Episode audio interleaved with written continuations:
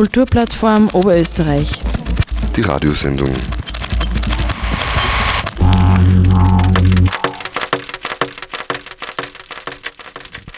Hallo und willkommen zu diesem Radiomagazin der Kulturplattform Oberösterreich. Zu hören auf den freien Radiosendern Radio Froh in Linz, Radio B138 in Kirchdorf, Freies Radio Freistadt und Freies Radio Salzkammergut. Heute gibt es ein weiteres kulturpolitisches Wahlgespräch. Diesmal ist die FPÖ am Zug. Und im zweiten Teil gibt es dann einen Ausschnitt aus einem Kupftalk zum Thema Fair Pay. Ich bin Sigrid Ecker und freue mich, dass Sie wieder mit dabei sind.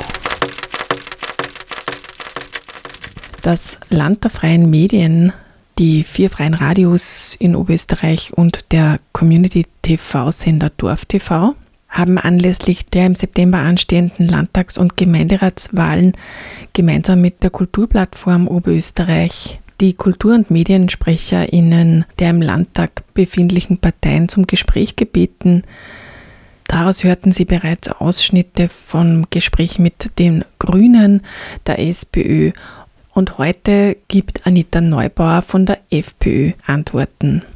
Sie ist Bereichssprecherin für Kultur und Kunst und seit November 2017 Mitglied des Landtags.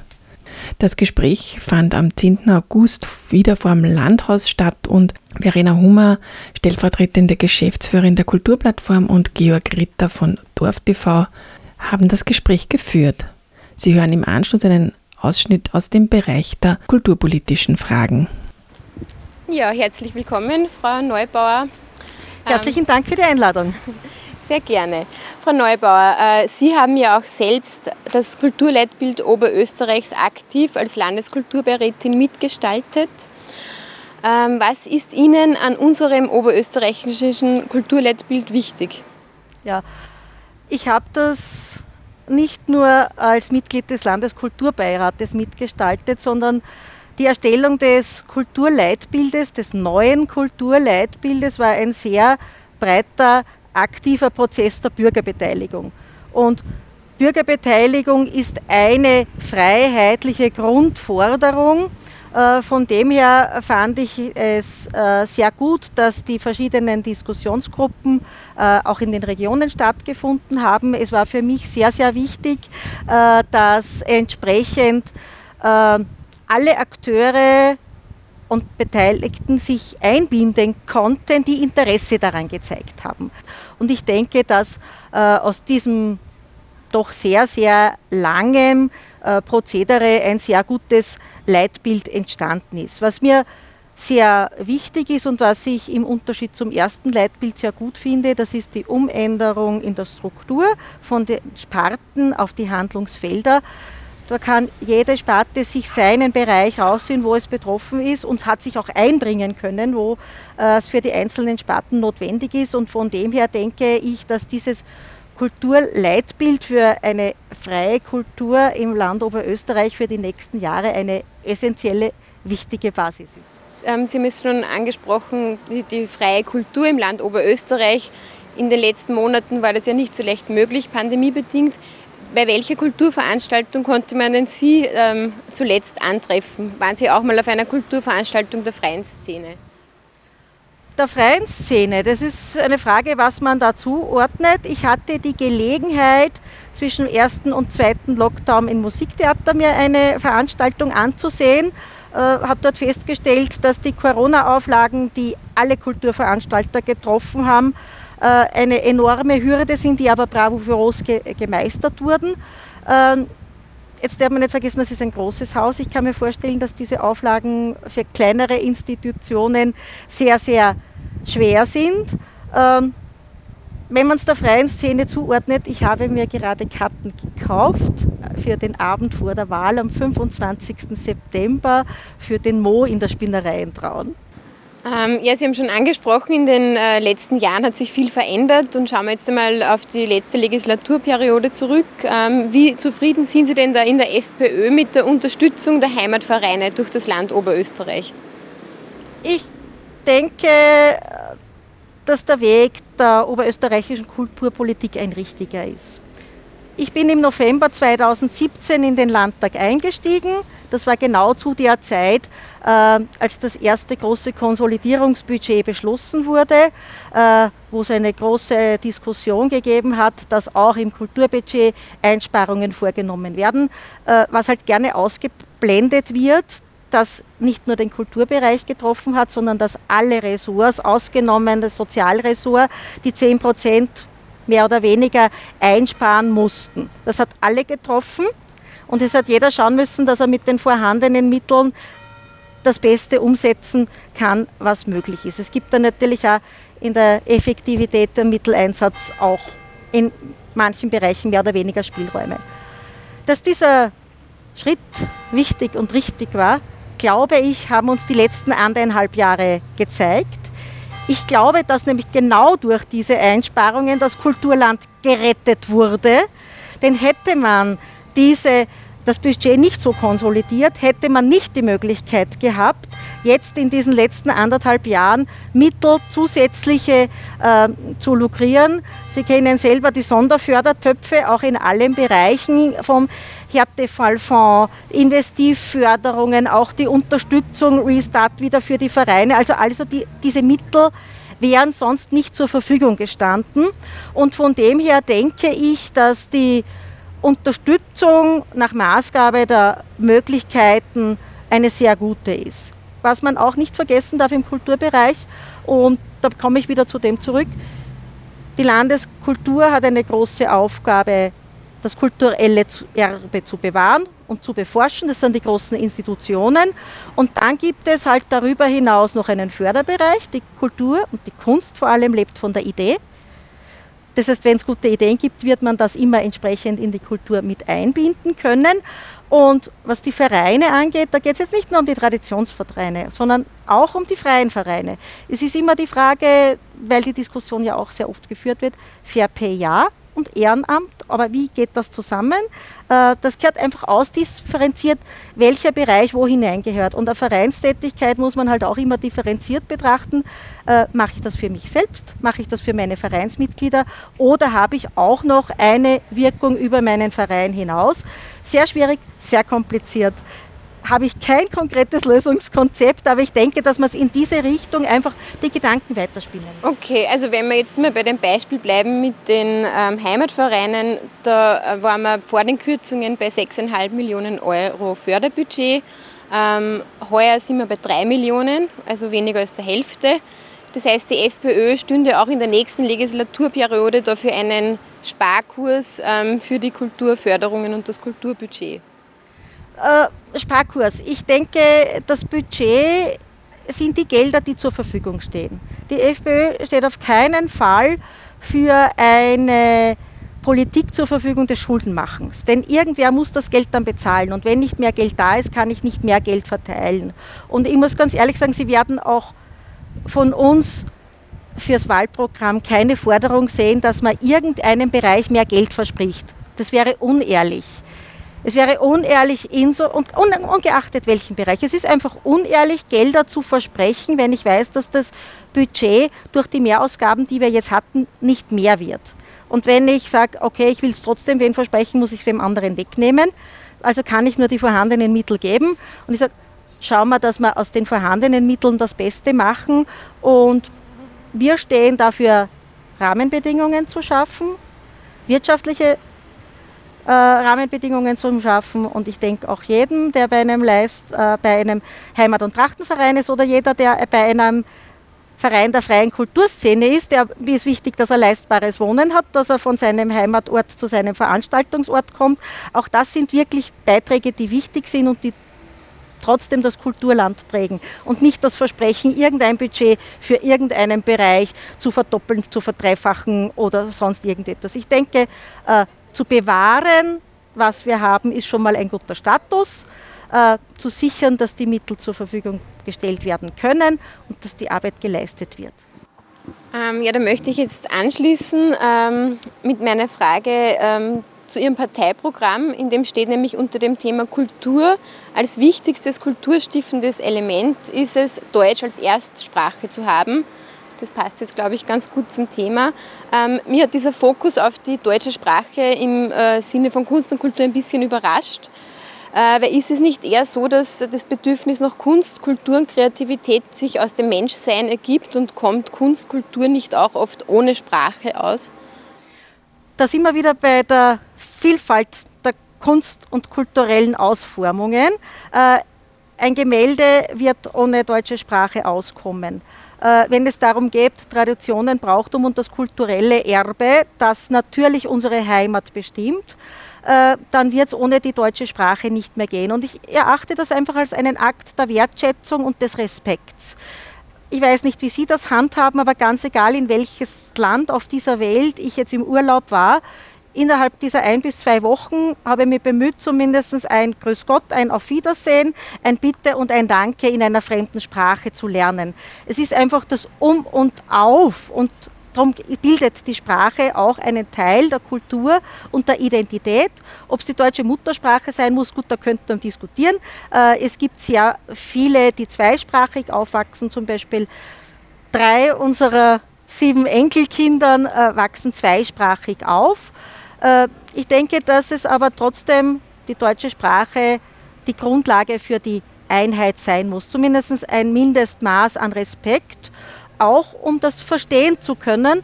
Und in dem Zusammenhang wird es sehr, sehr spannend und da freue ich mich schon auf die Kulturhauptstadt 2024. Denn gerade im Salzkammergut äh, die Traditionen und die Bräuchtümer, die mit aus sehr kritisch betrachtet werden, aber ich glaube, dass der Salzkammergutgeist äh, da schon sich selbst auch einbringt und die Kulturinitiativen vor Ort, äh, dass die sehr wohl sehr kritisch betrachten, was aus diesem Brauchtum und den Traditionen in der kulturellen Umsetzung wird. Ähm, ich habe jetzt noch zum Abschluss ähm, zwei Fragen eigentlich. Die erste, Sie haben schon angesprochen, die Kulturförderung und Finanzierung. Äh, da gab es ja auch in den letzten Jahren eine große Aufregung rund um die Förderung von der KTM Motto Hall. Äh, wie sehen das die Freiheitlichen? Gibt es da bei der Kulturfinanzierung und Förderung einen ähm, Bedarf an Nachschärfung, dass man dann die Regeln ändert? Ich, also wenn Sie jetzt konkret äh, das KTM-Museum ansehen, diese Entscheidung kann ich mittragen. Es gibt zahlreiche Firmenmuseum. Es ist das BMW-Museum in München, das zweitbesucht bestbesuchteste Museum in München. Es gibt das Daimler Museum, es gibt das Dornier Museum, Adidas, Steif, Märklin. Es gibt die zahlreiche Firmenmuseen, die auch immer äh, das soziale Entwicklung und äh, Umfeld abbilden. Und ich denke, gerade jetzt, wo sich die Mobilität so entwickelt, wo es mehr zu E-Mobilität und anderen äh, Formen geht, hat auch KTM seine Berechtigung. Äh, dass da mit der Transparenz und mit den Vereinbarungen nicht ganz so offen gespielt wurde, äh, das ist sicher ein Manko, aber grundsätzlich geht die Förderung durchaus in Ordnung. Äh, dass die Aufteilung der Fördermittel, die überhaupt im Kulturbudget drinnen sind, dass die Landeseinrichtungen viel gefördert werden, hat einfach mit der Aufgabe was zu tun, dass eben das kulturelle Erbe äh, bewahrt wird. Und eins finde ich aber schon, beziehungsweise zwei kurze Punkte, wenn Sie mir das erlauben. Das eine ist zum Beispiel das Stifterhaus, ist eine Einrichtung. Literatur ist, glaube ich, überhaupt ein sehr, sehr unbeachtetes Segment im, im Kunstbereich, das die, offenbar die geringste Lobby hat, damit es in der äh, Öffentlichkeit auch wird. Aber gerade das Stifterhaus zum Beispiel als Landeseinrichtung bietet den jungen und unbekannten Autorinnen und Autoren eine Bühne. Und genauso denke ich, muss das ein Schwerpunkt sein, wie Kulturpolitik auch sich weiterentwickeln kann, dass man die Institutionen, die Einrichtungen nutzt, um sie auch für die äh, noch nicht so etablierten Künstlerinnen zu machen. Es hat ja auch gerade bei den Museen, weil wir bei KTM waren, in den 80er Jahren das große einen großen Boom gegeben, dass sich jeder mit einem Museum ein Denkmal machen würde. Und auch hier denke ich, dass die Zukunft der Kulturpolitik darin liegen muss, nicht zu schauen, wie bringe ich die Menschen in die Museen hinein, die sind regional, ich brauche es auch nicht in jeder Stadt, sondern wie bringe ich die Menschen zu der Kultur, äh, beziehungsweise wie bringe ich das Museum zu der Kultur, muss es überhaupt noch Museum heißen, kann es eine Mediathek sein, es hat sich da auch sehr viel verändert. Äh, wie bringe ich es in die Regionen? Es hat hier gute Ansätze meines Erachtens gegeben mit der Kultur GmbH. Zu Weihnachten, wo es nichts gegeben hat, hat man zumindest die Container aufgestellt, hat mir irrsinnig gut gefallen. Also da tut sich schon was und es tut sich auch sehr viel bei der Musik zum Beispiel. Die Konzerte, die das Bruckner Orchester bei den Leuten draußen äh, findet, finde ich, genau das sind die Konzepte der Zukunft. Ähm, wenn ich da einhaken darf, also Sie haben jetzt äh, sehr viel gesprochen über die Landeseinrichtungen und ähm, über das Bruckenhaus etc. Gibt es von den Freiheitlichen auch ein Wahlzuckerl vielleicht für die äh, freie Szene? Gibt es da irgendwelche Bemühungen oder ähm, Visionen vielleicht auch, dass man da äh, nicht nur die Landeshäuser fördert, weil man die werden eh im Kulturbudget mit über 90 Prozent gefördert? Muss ich Sie leider enttäuschen, wir verteilen keine Wahlzuckerl, aber weder an die einen noch an die anderen. Äh, Weil es für mich einfach darum geht, dass die Aufgaben ganz andere sind. Und die Aufgaben der Landeseinrichtungen sind unter anderem auch Arbeitsplätze zu bringen. Und die Aufgabe der freien Kultur ist es, Ideen zu bringen, Kunst und Kultur leben von der Idee. Aber und die kann ich nicht beauftragen. Ich kann nicht sagen, okay, du kriegst jetzt eine Basisförderung von so und so viel und dafür musst du mir eins, zwei, drei Ideen liefern. So funktioniert Kultur nicht. Aber Kunst und Kultur lebt nicht nur von der Idee, sondern auch von der Finanzierung. Natürlich. Und ich, ich denke, dass das Kulturressort das Letzte ist, wenn wirklich gute, innovative Ideen kommen, äh, die sich da projektbezogen dagegen verwehren, dass sie das unterstützen im Rahmen der Möglichkeiten. Natürlich wird man nicht 100 gute Ideen mit ganz viel dotierten, aber ich glaube auch, dass es unrealistisch wäre, so einen äh, Boom zu sehen. Es gibt sehr, sehr gute, wichtige Entwicklungen, aber das muss ich leider von der Kunst vor allem erwarten, dass sie zuerst einmal die Ideen liefert, das umsetzt und wenn sie sich dann entsprechend äh, bewiesen haben, dass man dann äh, entsprechend die Finanzierung auch leisten. Weil wir jetzt so viel über Museen gesprochen ja. haben und Sie als Kultursprecherin, äh, wie stehen Sie denn zum Lentos? Weil da wird ja auch immer wieder kolportiert, dass die FPÖ das Lentos nicht mehr finanzieren möchte, vielleicht ein Casino draus werden soll. Das ist leider einer dieser bitteren Punkte, nicht wegen am Lentos, sondern äh, ich sehe die Kultur GmbH, die Installation der Kultur GmbH als Teil einer oberösterreichischen Kultur eine freiheitliche Forderung erfüllt. Leider ist es nicht zu dieser Umsetzung gekommen, so wie es wir uns vorgestellt haben, dass nämlich der Stadt und Land besser zusammenarbeiten, sondern durch verschiedenste andere Umstände, sogar noch die Finanzierung vom Musiktheater im Abtausch von dem auseinandergegangen ist. Äh, wenn Sie konkret äh, die Finanzierung äh, des Lentos angehen, wo es äh, Diskussion gegeben hat.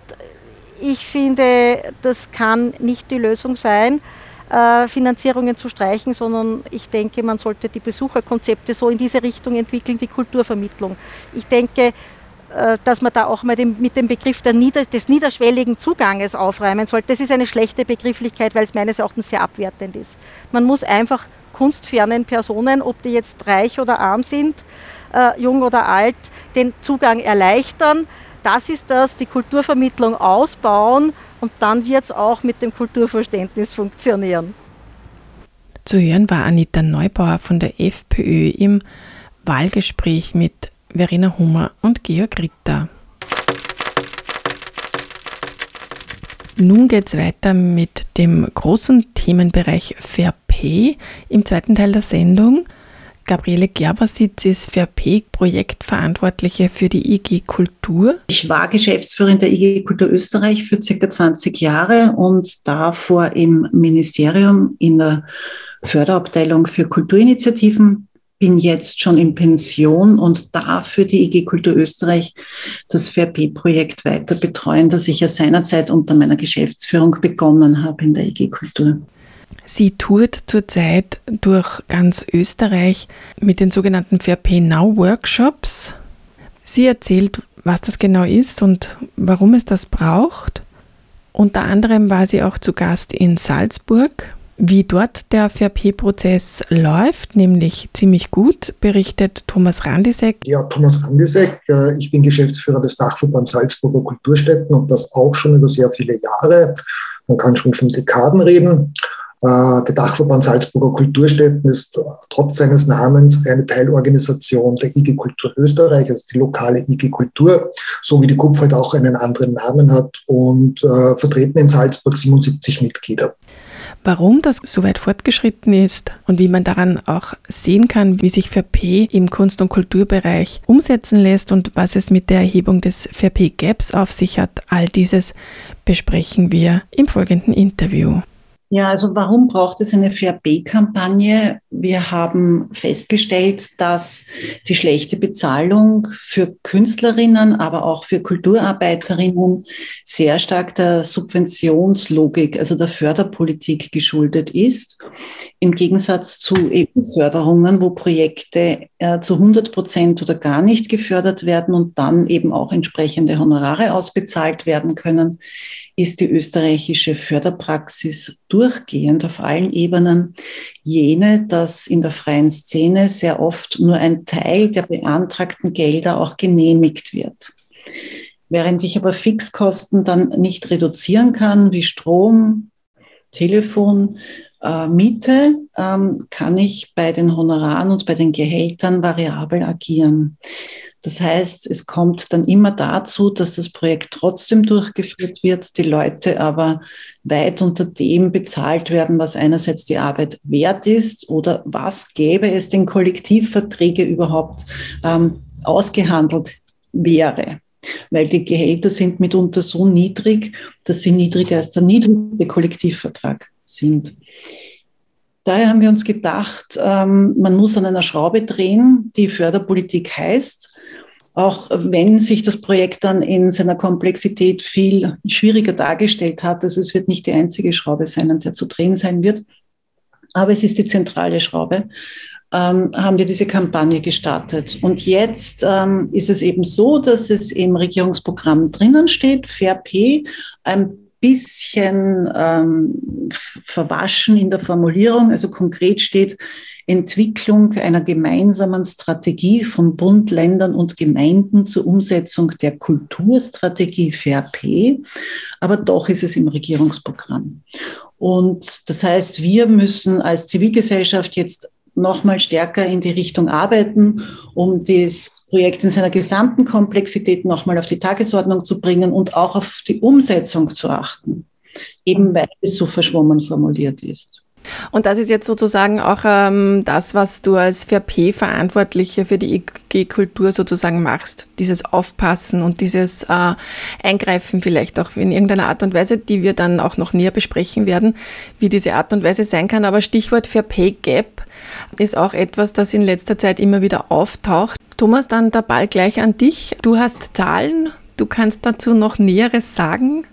Ja, also, also für P haben wir ja über all die Jahre, die Kampagne haben wir über all die Jahre mitgetragen. Äh, unser Interesse in Salzburg war vor circa zwei Jahren mal, mal interessant, ja, über welche Zahlengrößen sprechen wir denn da? Sind es Milliarden oder sind es immer Millionen? Das war anzunehmen.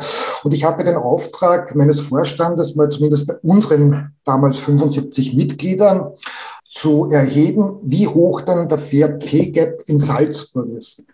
Das haben wir auch gemacht. Das war ein sehr langwieriger Prozess, hat ungefähr drei Monate gedauert.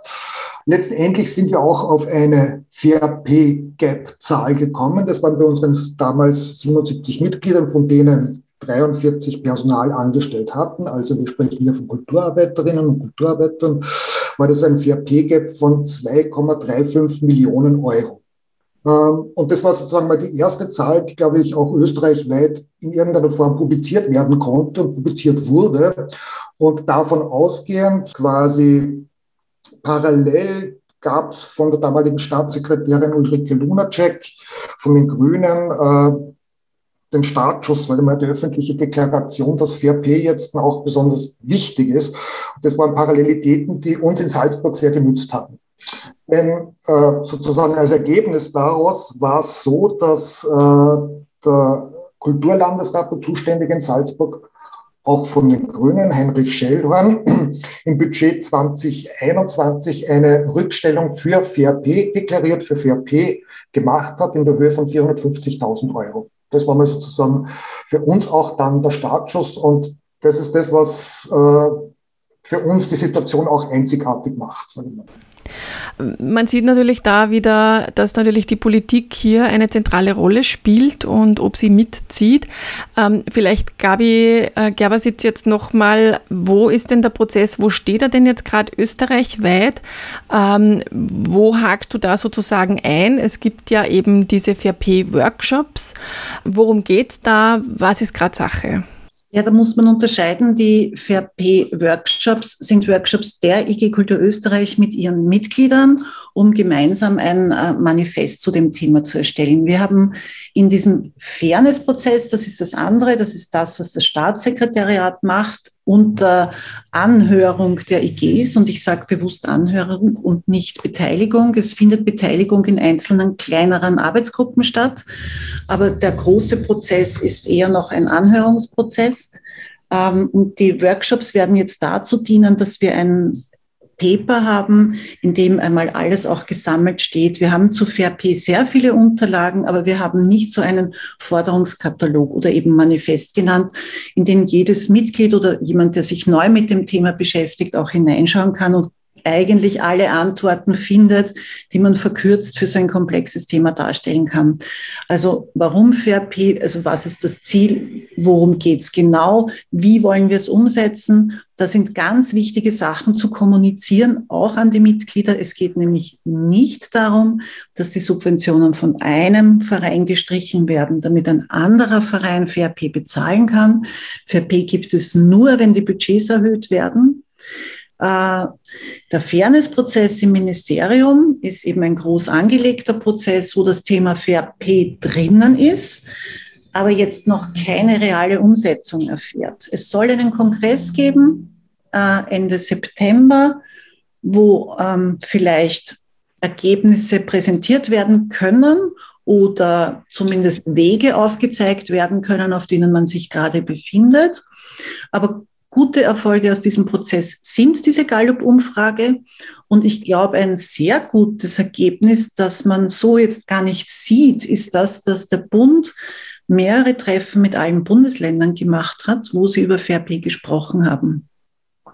Dadurch ähm, ist es bei den Bundesländern auch zu einem gemeinsamen Wissensstand gekommen. Ich vermute auch, wir wissen es nicht, wir waren nicht dabei, aber wir vermuten natürlich, dass wenn man darüber redet, dass dann auch ein Bundesland weiß, was ein anderes Bundesland darunter versteht.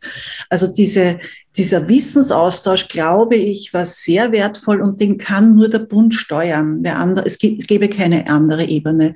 Das war erstmalig und äh, da hoffen wir sehr, dass sich daraus dann auch etwas entwickelt, weil das ist doch ein freiwilliges Engagement der Länder, daran teilzunehmen. Und das wäre auch so ein Meilenstein, den ich sehr positiv bewerten würde in dem Prozess. Aber sonst sind wir von der Umsetzung von FAIRP noch sehr, sehr weit entfernt. Bleiben wir vielleicht noch kurz bei den Bundesländern, bevor wir dann zur Umsetzung noch gehen. Wie unterschiedlich stellt sich denn das dar? Wovon ist es auch abhängig? Ähm, du hast jetzt ja eben diese Workshops äh, auf dieser Ebene der EG Kultur ja in verschiedenen Bundesländern schon gemacht. Du sagst einerseits, es gibt einen, einen positiven Schritt aufgrund der äh, Kampagne vom Bund, aber vielleicht kannst du trotzdem noch ein bisschen was festmachen. Also an das Beispiel von Salzburg kommt niemand heran, das ist top. Äh, und dann gibt es Bundesländer, die zumindest jetzt mal drüber nachdenken. Also ich denke, in Kärnten ist man schon in einem sehr guten Prozess. Da wurden auch teilweise schon Gelder für bestimmte Bereiche investiert. Auch in Wien da fehlt halt dann die Überlegung, was ist danach? Also wenn ich jetzt einen Bereich äh, FRP anhebe, wie kommen dann die an, wie geht's weiter? Da besteht so ein bisschen von mir die kulturpolitische Befürchtung, da verkauft man etwas und zieht sich dann äh, wieder zurück. Aber trotzdem, es, es ist zumindest etwas passiert. Und dann gibt es Bundesländer, die ganz klar unseren Landes-IGs sagen, es wird keine Budgeterhöhung geben, es darf nicht mehr Budget geben. Dann ist FRP allerdings sehr, sehr schwer umsetzbar, bis gar nicht. Soweit Gabriele Gerbasitz, FRP-Projektverantwortliche für die IG Kultur und Thomas Randisek von den Salzburger Kulturstätten. Das ganze Gespräch können Sie natürlich gerne nachhören. Den Link dazu finden Sie einerseits im Blog-Eintrag unter fro.at oder auch auf der Webseite der Kulturplattform Oberösterreich unter kupf.at. Dort gibt es jede Menge weitere Infos und Interessantes zu entdecken. Ich bin Sigrid Ecker und verabschiede mich heute von Ihnen und bedanke mich fürs Zuhören. Bis zur nächsten Kupf Radioshow in zwei Wochen. Kulturplattform Oberösterreich. Die Radiosendung